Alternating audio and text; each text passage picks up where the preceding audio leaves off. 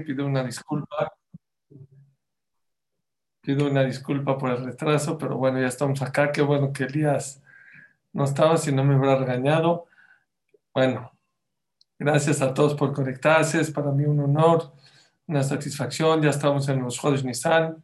Vámonos a Mismole Toda y comenzamos. מזמור לתודה יהיו לאדוני כל הארץ, יבדו את אדוני בשמחה ובואו לפניו נענה. דעו כי אדוני הוא אלוהים הוא עשנו ולא אנחנו, עמו מצון מרעיתו. בואו שרה בתודה חסרותיו בתחילה, הודו לו ברכו שמו, כי טוב אדוני לעולם חסדו והדור והדור אמונתו. Que estas palabras sean para Rafa Shlemar, Rafa Tanefesh, Rafa Takub de Freddy Benjanet, que desde el hospital nos está escuchando. Baruch Hashem pasó una cirugía, pero Baruch Hashem está de maravilla ya. Con Kabot, que Hashem le mande pronta recuperación.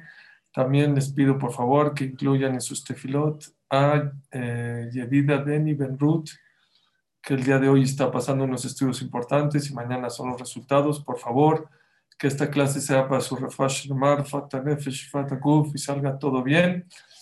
Y también para Isaac Benadel, para Mago Ben, Mago Ben, Mari, no, Mago Ben, ahorita me acuerdo, Deborah Batister también, para Hashem le manda Rafash Lemar, Rafat Nefesh, Rafat Akub, Betok Israel. Estamos ya en el mes de Nisan y la verdad es que el Jobot Alevabot dice algo muy interesante que la persona no debe de hacer el ceder de Pesach a los 30, a los 40, a los 50 años, como los hacía a los 12. No te quedes con el mismo ceder de Pesach de los 12 años. Cambia, sé distinto, sé diferente. Tienes que crecer, tienes que ver el ceder con otros ojos, con otra mente, con otra manera de pensar. El shur de hoy quiero tratar de convencerlos a que toda esta fiesta de Pesach sea distinta y diferente para ustedes. Que no sea nada más que después de Pesach salgamos con unos kilitos de más. No. Que salgamos de más, como decimos, que salgamos cargados de bendiciones, de mensajes. ¿Quién hizo la gada? ¿Alguien de ustedes sabe quién hizo la gada? La mayoría de las opiniones es la Gadá le hizo Eliyahu Naví. Quiere decir que lo que escribió Eliyahu Naví nos puede dar muchos mensajes muy importantes. En la Gadá dice, dejó la marveles a de Toda aquella persona que habla mucho sobre la salida de Egipto es una persona alabada. ¿Por qué? Otra vez paró, Ben Pijama, Ben Salaila, y Moshe y las diez Makot. Escuchen lo que dice el Saba Mikelem. Dice el Saba Mikelem que toda la solución a todos los problemas que tenemos en la vida, todos, la respuesta está en la salida de Egipto. Si una persona pone atención, una persona reflexiona, Dios le da la inteligencia y el corazón para ver, en Yetziat Mitzrayim, en la puedes encontrar la solución a todos tus, tus problemas. Respuesta a todas tus preguntas que tienes. Pero hay que pensar. Si tú haces el ceder a los 30 o a los 40, como los hacía a los 9 o a los 12, seguramente no vas a salir con nada más que con unos kilos de más. Hoy no da tiempo para reflexionar mucho, hay mucho lo que hablar sobre el pesado. Pero hoy les voy a hacer cambiar el chip un poquito de cómo podemos aprender cosas muy interesantes y muy importantes en la vida de todos nosotros. Vean, por favor. Si ustedes se fijan, la noche de Pesaj es una noche que hay un número que se repite muchísimo. El número 4. El número 4 es un número muy repetitivo la noche de Pesaj. Claro, las cuatro copas. Claro, los cuatro Kazdaitot. Claro, los cuatro hijos, Sadik, Rasha, Tam, Mesheno, Yodelia y Shor. No nada más eso, las cuatro preguntas de Manishtana son cuatro preguntas también. Los cuatro nombres de la fiesta. La fiesta de Pesach tiene cuatro nombres. Hak Amatzot, Hak Ajerut, Hak Aviv, y me falta uno que es Hak Pesach, bueno, que todos conocemos. Son cuatro nombres de Pesach. No solo eso. ¿Hasta qué hora se puede comer Hametz? Hasta la cuarta hora de Erev Pesach, también el cuatro. Otra cosa.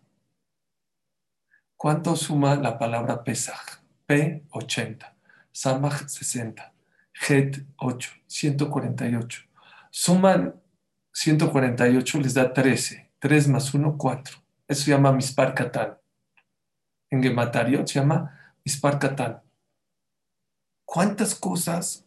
Cuatro. ¿Cuántos lados tiene la machá? Bueno, la machá cuadrada. Cuatro, porque hay redonda también. ¿Cuántos lenguajes hay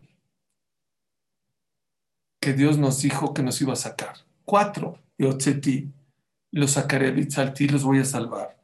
Begalti, los voy a redimir. Bebeti y Belakachti, los tomaré como un pueblo. El número cuatro está muy repetitivo. La noche pesa. A lo mejor no nos habíamos dado cuenta. Una más. Está escrito que solamente una quinta parte de los Yehudim, el 20% salieron de Egipto. El 80%, cuatro partes se quedaron en Egipto. Otra vez el número cuatro. Hay muchas explicaciones por qué el cuatro es tan importante esta noche. La Kabbalah dice, representa las cuatro letras de Hashem, Yud, Ke, Vav, Ke. Que Hashem no solamente Yud que habla, no solo que Dios hizo el mundo, que dirige el mundo. Sí, Yud que es Ashgaha Peratit, que controla el mundo. Y en, Egipto vimos cómo Akash dominó sobre el mundo, sobre el agua, sobre la tierra, sobre los piojos, sobre las langostas, los animales, sobre el granizo. Es una explicación. Otra explicación que me gustó mucho que no solamente el cuerpo estaba doblegado a los egipcios, el alma, el alma estaba vendida a los egipcios. El judío no más tiene un alma, tiene cuatro. Tiene Nefesh, tiene Ruach, tiene Neshama y tiene Hayá. Las cuatro partes de nuestra alma estaban esclavizadas y las sacamos. Pero ya sé que esto está muy profundo y como que está un poco intangible. Ya saben que a mí me gusta siempre aterrizar las cosas. Y les voy a decir otra cosa muy importante. ¿Qué dijimos? Cuatro partes no quisieron salir de Egipto. El 80% no quisieron salir, se quisieron quedar. ¿Por qué? ¿Cómo puede ser que el 80% de los judíos no querían salir de Egipto? Era un holocausto. ¿Saben qué dice el Orahema Kadosh? Dice el Orahema Kadosh. ¿Por qué salimos cuando tenemos 49 grados de impureza? Yo no sé de Kabbalah, ¿para qué les miento? Yo les digo una cosa, para que me entiendan que es 49. Dice la Arisdal que si hubiéramos llegado a 50, sería tanta impureza que ya no hubiéramos salido. Ya no sales. Les hago una pregunta. ¿Por qué Dios esperó hasta el 49? Al 48 no podía, al 47, al no, hasta el último, a la última rayita. Si te, perdón el ejemplo, pero se van a reír. Si, tu, si tienes tu iPhone o tu celular, se está descargando. ¿Cuándo lo pones a cargar? ¿Cuando tiene uno de pila? No. Cuando ya está en 10, 5, Barminan, se va a descargar, lo pones a cargar. A lo mejor no cuando tiene 20, 30, no, pero cuando está en 10, 8, cuando se pone amarillo, ¿cuándo se pone amarillo? No se pone amarillo de alerta al 1. Cuando está en 10 ya se pone alerta. ¿Por qué? Pero, ¿por, qué, ¿Por qué esperó hasta el 49 para sacarnos? Escuchen. Dios se esperó hasta el 49 porque la Torah no es historia, porque la historia se repite en el pueblo judío. Va a enseñarle al pueblo judío que nunca en la vida el pueblo judío había estado tan mal espiritual y materialmente como Egipto. Jamás. ¿Y salimos de Egipto o no? Salimos de Egipto.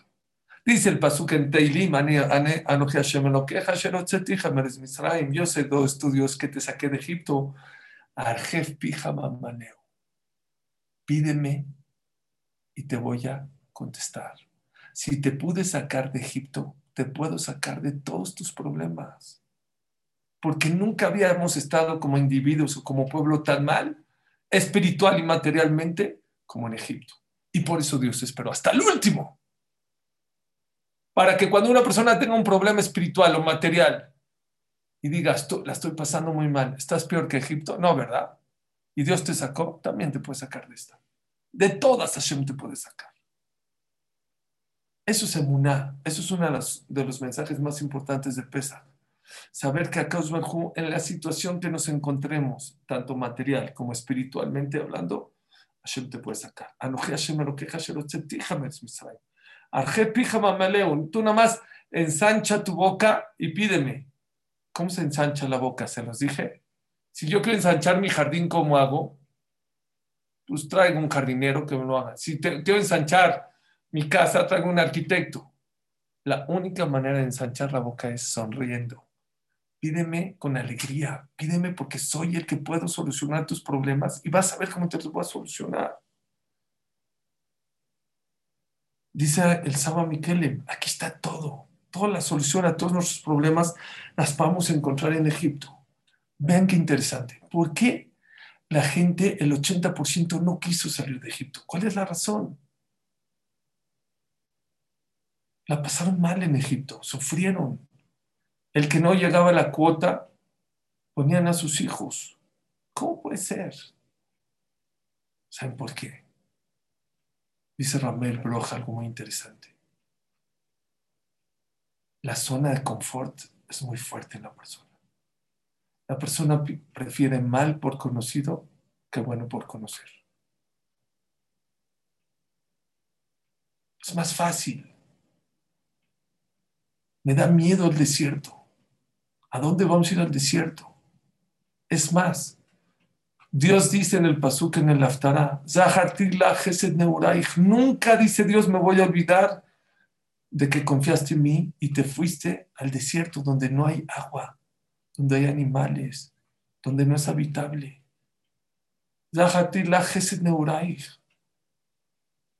Te voy a acordar ese Zehut del 20% que sí salió con la cabot que saliste de tu zona de confort. El cambio de etapa no es fácil. Y Dios lo sabía. ¿Saben por qué el cuatro tantas veces? Porque Dios no nos sacó en una sola etapa. Hubieron cuatro etapas. Dicen los jamín, primero Dios le bajó al trabajo no fue de, repente ya no los empezaban las plagas y ya no los castigaban tanto cuando no llegaban a la cuota. Ya no los pegaban, ya no les hacían tanto sufrimiento para que trabajen, pero seguía la esclavitud. Fue la primera parte. Y después, ¿qué creen? Cuando empezaron las plagas a fortalecerse, se acabó en Abdut. Ya no había esclavitud. Pero seguían en Egipto. Hubo una etapa que ya que, trabajaban menos, que trabajaban duro, otra que trabajaban menos, otra que ya no trabajaban, pero seguían con la idolatría, con la impureza. Seguían viviendo ahí en Egipto pues, en el limbo, porque ni eran libres ni tampoco eran esclavos y estaban. Y vino una cuarta que es cuando salieron a la libertad. Les digo un secreto, no solamente el 80% quiso quedarse en su zona de confort. ¿Han escuchado de los problemas que hubieron en el desierto? Se quejaron del man, se quejaron del agua, decían que no se iba a partir el mar, que para que Dios los sacó de Egipto, que mejor los hubieran enterrado en las tumbas en Egipto. la bronca de Korach, la discusión con Korach, los espías. ¿Qué creen? Dice Ramir Bloch. Todos los problemas que hubieron en el desierto fueron los primeros dos años y los últimos dos años. 36 años no hubo queja, no hubo problemas, no había discusiones. Toda la historia que ustedes vieron, que se quejaron, el becerro de oro, todo fueron los primeros dos años después de salir de Egipto y los últimos dos años antes de entrar a Israel. ¿Y saben por qué dice Ramel Bloch? Porque siempre el cambio de etapas son difíciles. Te desequilibran si no estás preparado. La gente que no está lista, 80% no quiso salir. Y el 20%, muchos no estaban listos para salir. El cambio fue muy fuerte de ser esclavos a ser libres. No se la creían. Lo dijimos una vez acá. No se la creían que Dios ya los iba a sacar de Egipto. Ah, Dios nos va a matar. No, Dios ya te sacó de Egipto. Dios no nos quiere dar agua. No porque Dios no puede, porque nosotros no nos merecemos. No estaban listos mentalmente. Dice Raftuersky, hay gente, hay gente que para que Dios le demuestre que no es tan inteligente como él se cree, en un segundo. Un mal negocio en un segundo. Se pasó mal la calle o el semáforo,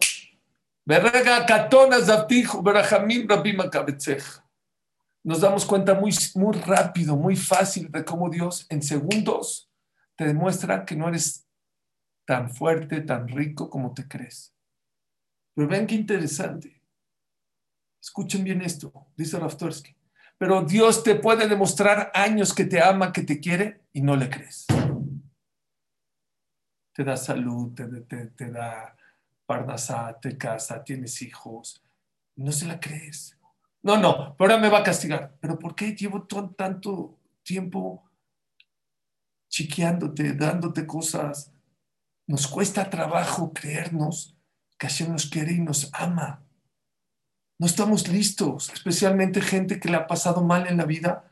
No se la cree cuando ya encontró a Shidduch. No, no, pero me va a pasar. Se, se llama síndrome del, no sé, ya no me acuerdo cómo le llama, pero es, hay señoras que a la mitad de la noche se paran a ver la cuna porque piensan que se murió su bebé, porque no se, sienten que no se merecen tener un bebé en sus brazos. No están listos. Hay que estar listos y conocer las etapas de nuestras vidas. Y saber hacer esa transición que muchas veces no sabemos hacer. Ven qué interesante. Así como el número 4 está muy clavado en el ceder de Pesach y en Pesach, ¿saben ustedes cuántas son las etapas de nuestra vida? Son cuatro. La infancia, la juventud, la madurez y la senectud o la vejez. Son cuatro etapas. Y la persona exitosa en la vida es dos cosas conocer tu etapa y saber pasar de etapa. Les voy a decir lo que yo vi. En la infancia, ¿saben qué se necesita? Dos cosas. Amor. Así dijo la viudades. Defíneme educación a un niño en una palabra. ¿Saben qué contestó? Ajá, amor, amor. Se educa con amor se acabó. Pero no es suficiente, y más en esta época. Límites. En la infancia, más que Torah, hay que enseñarle mitot, cualidades, límites a los niños. Es más, una psicóloga de Estados Unidos dijo, si lo quieres, le pones límites. Si no le pones límites, quiere decir que no lo quieres, que no lo estás educando. Vino aquí a México hace, casi 25, 26 años, un jajam de Jerusalén muy picudo. Rosh Hashiva la Metsuyanim, era un Rosh Hashiva de pura gente genia. Nunca había venido a México. llegó a México, se volvió loco. La ayuda doméstica que hay en la calle, en la casa, perdón. ¿Cómo le ayudan a las, a las, a las señoras, Baruch Hashem, todo? ¡Qué maravilla! Dio una de la Shala Shiva y dijo así. Me dio mucho, no crean que me dio coraje, me dio gusto y qué bueno que con no tanto dinero pueden tener ayuda doméstica en la casa. Y no las vayan a sacar, ¿eh? Nada más les voy a decir una cosa. Si tú dejas que la ayuda doméstica haga todo por tus hijos, vas a destruir a tus hijos. No permitas. Deja que tus hijos levanten su plato, aunque haya ayuda doméstica. Deja que tus hijos doblen su ropa. Haz que tus hijos hagan la cama los domingos por lo menos, una vez a la semana. Ponles límites. Que no avienten los zapatos, aquí está mi plato. No. Párate, sé responsable, haz algo. Es una época, ¿saben cómo? Que Adame Tzazadeh, ¿no? La persona es como un árbol. Un árbol cuando está tiernito y está chueco, ¿sabes qué necesitas para enderezarlo? Un palo de escoba. Agarras un palo de escoba, lo amarras, sale derechito. Cuando ya creció el tronco, ¿cómo lo endereces? Muy difícil o imposible. Muchos papás se equivocan. Creen que amar es darles todo lo que quieran. Es un error. Hay que darles, ¿eh? Y si no le das a tus hijos, le bajas la autoestima. Hay gente que es muy dura con sus hijos. No, poner límites. Sí, pero primero te tienes que dar y luego le tienes que poner límites. Porque si el hijo quiere A y no le das, B y no le das, C, siente que le bajas la autoestima. Claro que hay que dar. Pero vean qué bonito dijo esta psicóloga. Tú decides cuándo, cuánto y cómo. No es cuando Él quiera, no es lo que Él quiera y no es a la hora que Él quiera.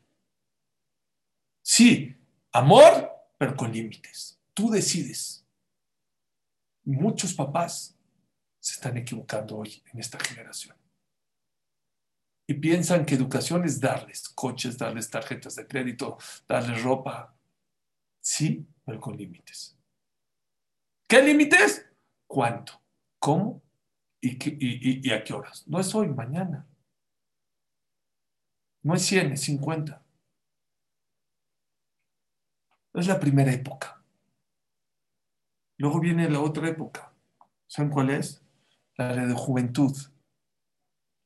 La de juventud. Les voy a dar un dato de la UNICEF. Dice la, la UNICEF. El 70% de los trastornos mentales comienzan antes de los 24 años de edad.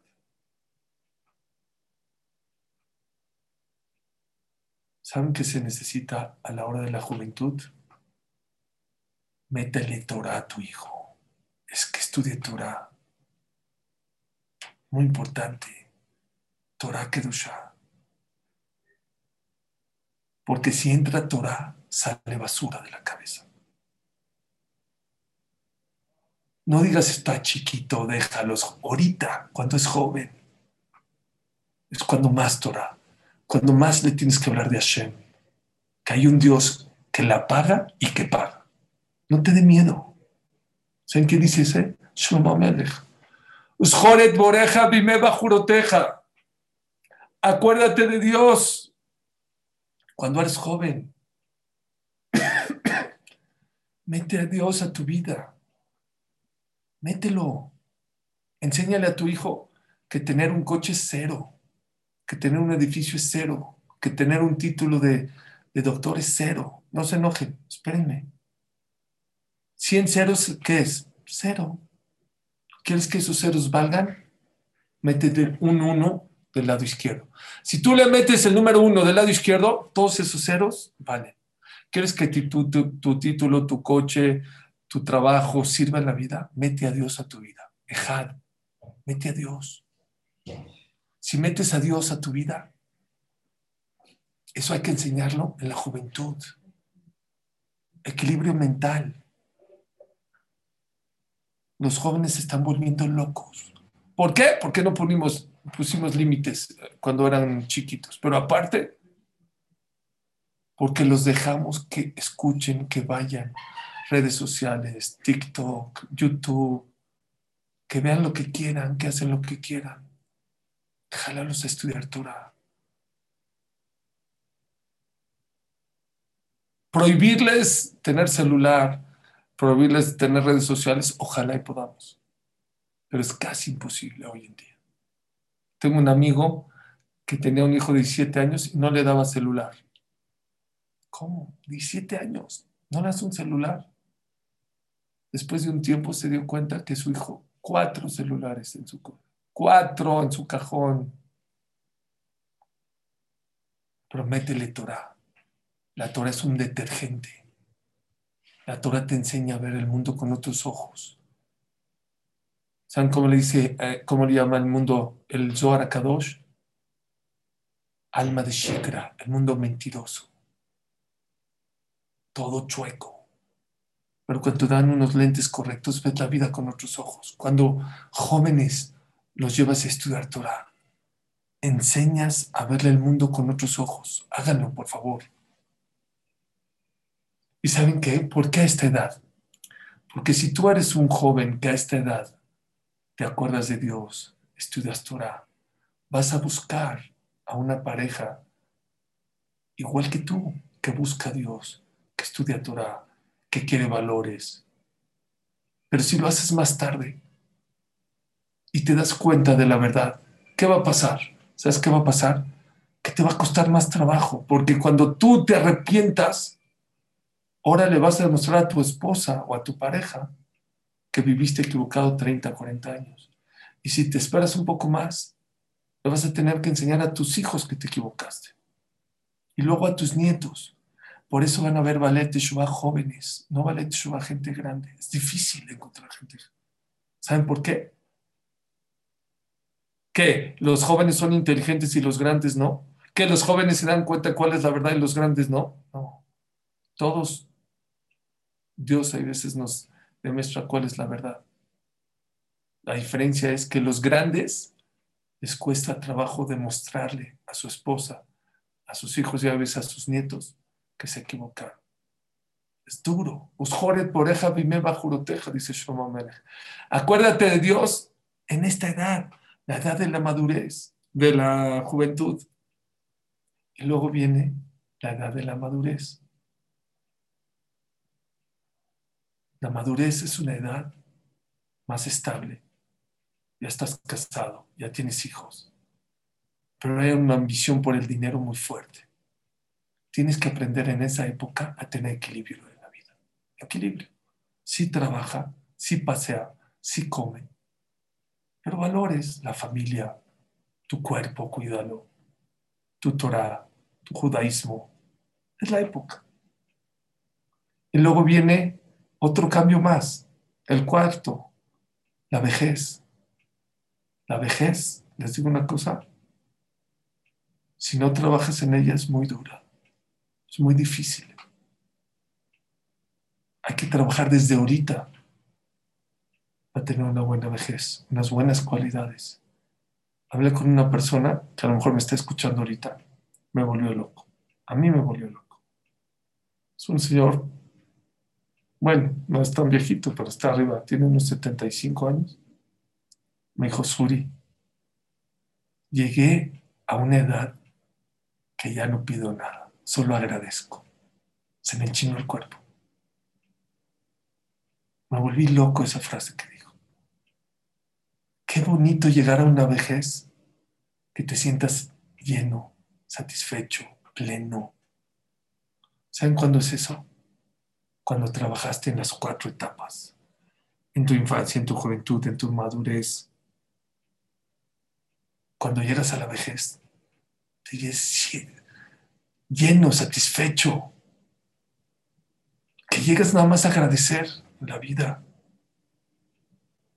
A eso se trabaja toda esta vida, para poder llegar, oh, con todo Hamanichar, algo muy gracioso. una vez vino a México. Bueno, cuando vino a México lo invitaron a una boda de oro, aquí en México. Aquí le hacen todo un cuento a la boda de oro, dice que se vuelven a casar y les hacen jupá. El Ham Anillar estaba vuelto loco, dijo, ¿cómo? ¿Van a ser Kitushin otra vez? Así. Dijo Ham Shalotawil, tranquilo, Ham Shalotawil Shlita es el rol de la Keila. Dijo, no, tranquilo, no te preocupes, es todo show. se reía, me reí toda la... Ahí está en el viejito, el anillo, le va el anillo, no puede ni mover la mano. La copa le tira todo. Casi, no tanto. Pero vean qué bonito dijo. Dijo así, vean qué bonito dijo. Al final de la boda, foto. Los festejados con los hijos, con los nietos, con los bisnietos. Y vio la foto y todos felices, y todos abuelito y bisabuelo, yo quiero junto a ti.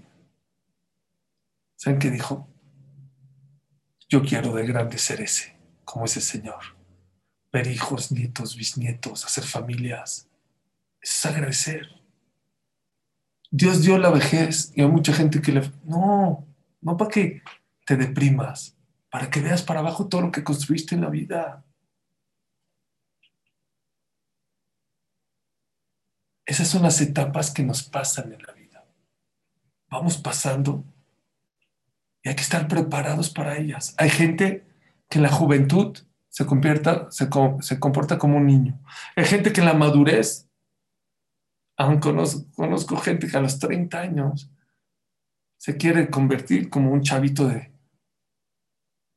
de 17. Y en la vejez, la gente se pinta el pelo, no la cana, no te dé vergüenza. Esta vida es de etapas, así como Pesaj. Cuatro, hay cuatro copas, hay cuatro lesiones de gula. La vida tiene cuatro etapas y hay que saber pasarlas. Les digo un secreto, a veces no hay que pasar tantos años para pasar las cuatro etapas. Una persona que vivía en un pueblito en Polonia fue a Vilna. Vilna era una gran ciudad. Por lo cierto, había mucha Torah. El Gaón de Vilna salió de ahí. Había la en Vilna. Cuando regresó de la ciudad aquí al, pueblito, pues todo el mundo se le preguntó, a ver, ¿qué, ¿qué pasó? ¿Qué viste? Es como los que ahorita van a Dubai y regresan, oye, ¿qué pasó con Dubai? A ver, ¿qué viste? ¿Qué hay? Regresó y dijo, no, no, me volví loco. Una persona estudiaba ocho horas, otro rezaba, otra persona ocho horas este, eh, rezaba, otro daba mucha acá otro que hacía, este, estaba en el bar, no sé, dos horas se emborrachaba, otro le gritaba a su esposa. Así empezó a describir gente muy buena y muy mala. Vinieron y dijeron, ¿y qué, qué, tiene de increíble? No entiendo qué tiene de increíble. En Vilna es una ciudad grande, hay mucha gente y cada gente es distinta y diferente. No, dijo, la increíble es que era, esa persona que le estoy diciendo es la misma. El mismo que estudiaba muchas horas, de repente estaba en el bar y tomaba mucho. Y él mismo quedaba mucho de acá, de repente le gritaba a su esposa. ¿Y saben qué pasa? Que muchas de estas etapas de niño, de joven, de maduro, de viejito, las tenemos dentro de nosotros en un día entero. Hay gente que viene a estudiar todos los días, se sale, se va al bar y se pone como loco. Y tenemos a los cuatro, ¿cómo decimos a los cuatro hijos? Ejad Rasha, Ejad Tzadik, yo de Alishol. Uno el Rasha, otro el Tzadik, perdón, uno Tzadik, otro Rasha, otro el Tam y el otro que no sabe preguntar. ¿Por qué Ejad? Ejad, Shtaim, Shalosh, Arba. No, Ato, Ejad, Ejad, Ejad, Ejad. Dicen los Jamim, es que hay veces no, no son cuatro hijos, es uno solo que se comporta de, de, las, de cuatro formas. No somos estables en la etapa que estamos. Hay mucha gente que llega aquí, en este Zoom, en Gamsum Letová, estudiando dos años y no sabe que está en otro nivel. Y de repente hace cosas incoherentes. Oye, tú no eres el mismo de hace dos años. Tú ya cambiaste. Ya tienes más fuerzas. Ya estudiaste. Ya escuchaste. Tienes que cambiar. ¿Saben que a los elefantes, cómo los amarran? Con una cadena. Es una cadena. ¿Pero saben cuánto pesa un elefante? 10 toneladas. Si el elefante pondría su concentración en su pata, rompería la cadena como si estuviera amarrado con un hilo de coser. Así de fácil. ¿Qué hacen para que el elefante no haga eso? Desde chiquito, cuando es chiquito, lo amarran con una cadena. Intenta escaparse, no puede. Intenta escaparse, no puede. Intenta escaparse, no puede. Cuando crece, se siente ya impotente. Como de chiquito no sabe concentrar toda su fuerza en la pata, cuando es grande tampoco lo hace. Es lo mismo con mucha gente. Hay gente que lleva dos años aquí estudiando y sigue comiendo taref, o sigue sin cuidar Shabbat, o sigue comiendo Hametz en Pesach. ¿Y saben por qué? Porque hace dos años yo intenté y no pude. Sí, pero tú ahorita ya tienes otro poder, otra fortaleza, estás en, otra, otro nivel, estás en otra etapa. No te dé miedo, da el paso. Exactamente somos como aquellos que estaban en Egipto, que les dio miedo salir. No te, no te dé miedo salir. Ya estás listo para cuidar Shabbat o para comer kasher o para dar el paso que tienes en la cabeza. Dalo. Cada quien tiene un paso distinto. El que ya cuida Shabbat, que se para el minyan. Hay gente que le da miedo pararse al minyan. ¿Cómo? ¿Me voy a parar media hora antes? No te dé miedo. Párate, hazlo. No te quedes en tu zona de confort. Decídelo. Eso que tienes en la cabeza, decídelo. Cada quien a su nivel, ya tienes que decidirlo. Nos gusta quedarnos en la zona de confort. ¿De qué se perdió la gente que no salió de Egipto? Deja que se murió. No vio la partida del mar, no vio a Dios cuando entregó la Torah, se perdió del man, se perdió de entrar a Israel. ¿Cuántas cosas maravillosas se pierden? Un amigo me dijo, me dijo, es verdad, este mundo es de los valientes, no de los cobardes. Y vivimos con cobardía muchas veces. Hay gente que no se casa, ¿saben por qué? Porque no está listo para el cambio. Porque es un chavazo o es una chavaza. Y se casa es un fracaso. ¿Saben por qué? Porque no están listos. Porque mentalmente no estás preparado para ese cambio. Y hay gente que es una super pareja. Love Story se quedó chiquito. Y tienen un hijo y es un fracaso. Porque no saben que ya cambiaron de etapa, que es otra etapa. Ahora mi tiempo es para mis hijos. Si me sobra tiempo, me voy con mis amigas, me voy a tomar café, me voy a estudiar. Pero tienes que saber que, que estás cambiando de etapa en la vida.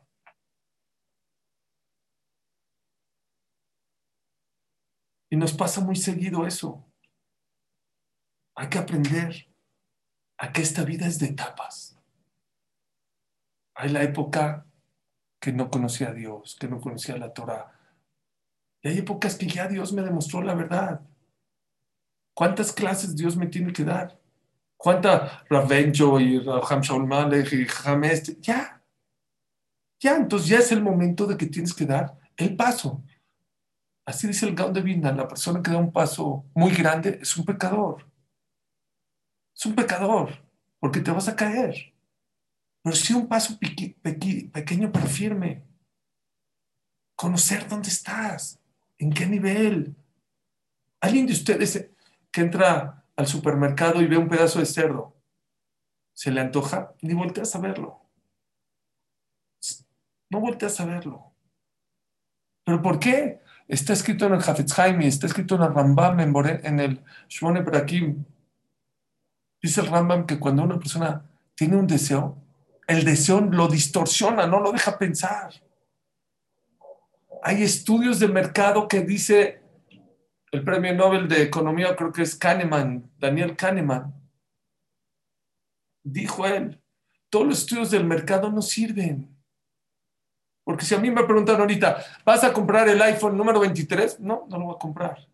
Pero cuando voy a Mac y lo veo exhibido y lo veo brillante y así, con la musiquita, Me distorsiona mi manera de pensar. Eso es Rambam, eso es Hafetz Haim. Lo dijo el premio Nobel, pero no saben que el Hafetz Haim y el Rambam lo dijo hace muchos años. La persona es impulsiva a la hora de comprar, a la hora de actuar. Las emociones y los deseos lo distorsionan a la persona. Entonces, ¿por qué yo cuando entro a Walmart o entro a un supermercado y veo un pedazo de cerdo, ¿por qué no me dirijo? ¿Por qué no se me antoja por lo menos? Ni lo volteo a ver. ¿Saben por qué? Es verdad que los deseos distorsionan la manera de pensar a la persona. Sí es verdad, es correcto. Pero una cosa, cuando tienes claro, yo soy una persona que como, no como cerdo, ni lo volteo a ver.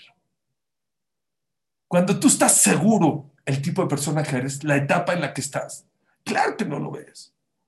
Ni lo volteo a ver, porque para mí es seguro que el cerdo no lo como. Ni se me antoja. Va a jugar México-Argentina el Mundial. ¿Cuidas Shabbat o no cuidas? Él juega en Shabbat, nos va a tocar en Shabbat. ¿Va a ser el partido? Yo cuido Shabbat. No, se acabó. No digo que no hay Yetzirah, pero el Yetzirah se baja porque tienes claro. ¿Cuida Shabbat o no cuida Shabbat? ¿Tú prendes la tele Shabbat? No, no prendo, se acabó. Es claro. Dice Rav Noach Weinberg, algo muy bonito. Siempre esta vida hay esfuerzos, hay dolores. Crecer duele. ¿Se acuerdan que lo dijimos? Crecer duele. Una persona que hace un maratón de 42 kilómetros duele, duele. ¿Cómo llega a la final? Dice Rav Noach Weinberg, concéntrate en el placer, no en el dolor. ¿Saben por qué los maratonistas llegan a 42 kilómetros? Porque no están pensando en que le duele las piernas, en que le duele el pecho, no. Porque si no te sales de la carrera. Esos son los que se salen de la carrera. Los que llegan están pensando en el placer de que fue un reto personal y que lo hice y que lo logré y que llegué y la foto y empapada la camiseta y, el, y me echo. Piensan en el placer. Eso es lo que la persona tiene que pensar. La Torah no es fácil. Cuidar Shabbat, comer kasher, dar el paso no es fácil. Es más fácil quedarte en tu zona de confort, pero es más placentero. Eso es lo que quiero decirle.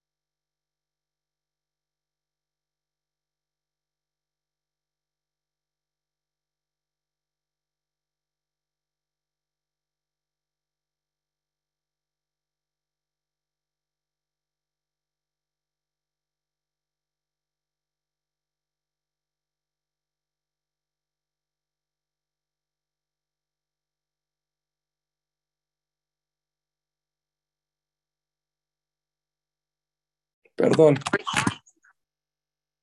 Perdón. No sé, me sacó. No sé por qué me sacó. ¿Se escucha? Sí. ¿Sí se escucha? Gracias. Ya nada más para, para terminar, les digo. Hay que, hay que tener definición y objetivos en la vida y concentrarse en los placeres, no en los dolores, no en los sufrimientos, pero todos los cambios de época, todos los cambios de etapa cuestan trabajo en la vida.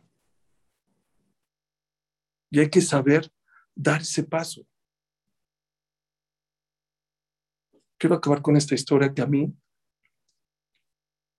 a mí me conmovió mucho y, habla muy bien de un ejemplo de lo que estamos hablando.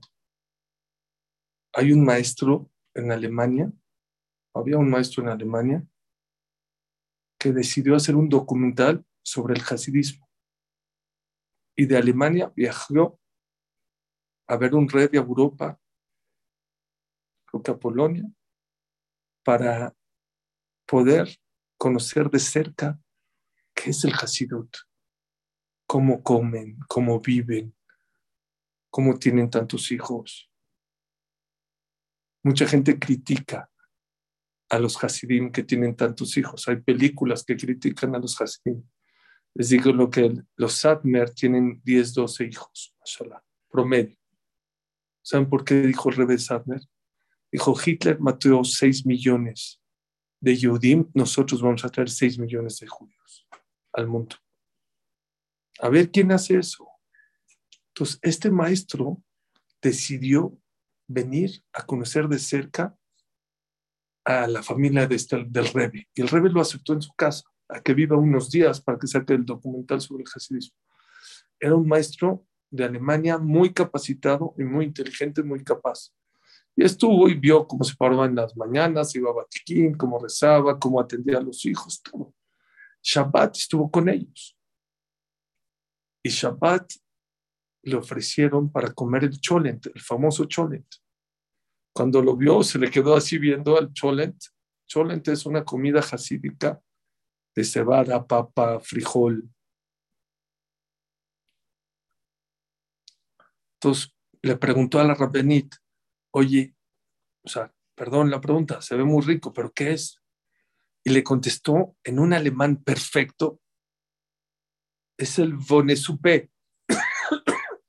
no sé si lo supe pronunciar, pero en, en, alemán así le dijo. Pero un alemán muy bien pronunciado le dijo Bonesupe, que, que hiciera una sopa de frijol. Eso es el chole. se volteó el maestro de Alemania se le quedó viendo a la Rabbanit, dijo, ¿cómo sabes pronunciar y explicar tan bien lo que es el Cholent en alemán? Dijo, ¿cómo? Le empezó a hablar en alemán. Ella hablaba yiddish, pero le empezó a hablar en alemán. Dijo, ¿cómo? Yo soy alemana, yo nací en Alemania, mi vida toda. ¿Qué? ¿Cómo crees? ¿Cómo crees? ¿Tú eres alemana? Yo juraba que eras de Polonia igual de donde era tu esposo. Dijo, no, yo soy alemán. Dijo, pero ¿cómo? Te veo con todas las costumbres, con todo el idioma. O sea, ya llevo varios días y yo nunca me di cuenta que tú eras alemana. ¿Por qué? Oigan con lo que dijo. Dijo, yo era alemana hasta que me casé. El día que me casé, mi papá me dijo, es momento que seas como tu esposo que es tener Shalom Bait en la vida, es una etapa nueva.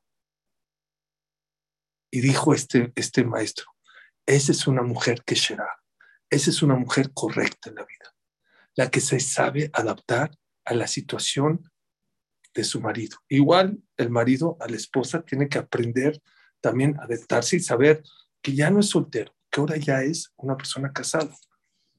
Becky Chur, en, en conclusión, lo que hablamos el día de hoy, es saber que el número cuatro en Pesach se repite muchas veces, porque la manera en que Akadosh Baruj nos sacó de Egipto fue en cuatro etapas. Y la manera que se divide nuestra vida también es en cuatro etapas. Y así como el pueblo Israel empezó a salir de una a una, y hubo gente que se atoró en una de las etapas, hay mucha gente que se atora muchas etapas. ¿Saben cómo se, llama la noche de, del Seder? De, la noche de pesar. Seder, orden. El pueblo judío cuando salió de Egipto tenía que aprender a tener orden, saber cuándo acabó una etapa y cuándo empieza la otra. ¿Qué hacer en la primera etapa? ¿Qué hacer en la segunda etapa? ¿Qué hacer en la tercera? Créanmelo, que es una lección de vida. Mucha gente tiene muchos problemas de Shalom Bait de angustias, de depresiones. ¿Saben por qué? Porque no sabe en qué etapa está. Porque no sabe trasladarse a la otra etapa. Porque quiere vivir en una etapa 2 como la etapa 1. No puedes vivir en la etapa 2 casado como soltero. No puedes vivir eh, casado como con hijos, es otra etapa. No puedes vivir casado. Mira lo que dice Raftuarsky, dice Raftuarsky, y eso se lo doy a todos los papás que casan su primer hijo. Dice Raftuarsky, cuando casas un hijo es como el móvil del bebé. ¿Conocen ese móvil que tiene elefantito y luego tiene un tigre y luego tiene... Hijo, si se mueve el elefante, ¿se mueve el elefante o se mueven todos los animalitos? Todos los animales se mueven.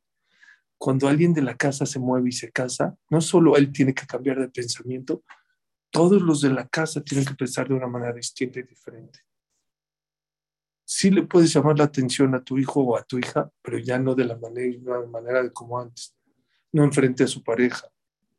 Vas a educar a tu hijo, pero no a tu nuera. Vas a educar a, tu hija, pero no a tu yerno es toda una ciencia de vida. ¿Saben qué dicen los jamín? La vida es fácil y la complicamos. ¿Y por qué la complicamos? Por eso.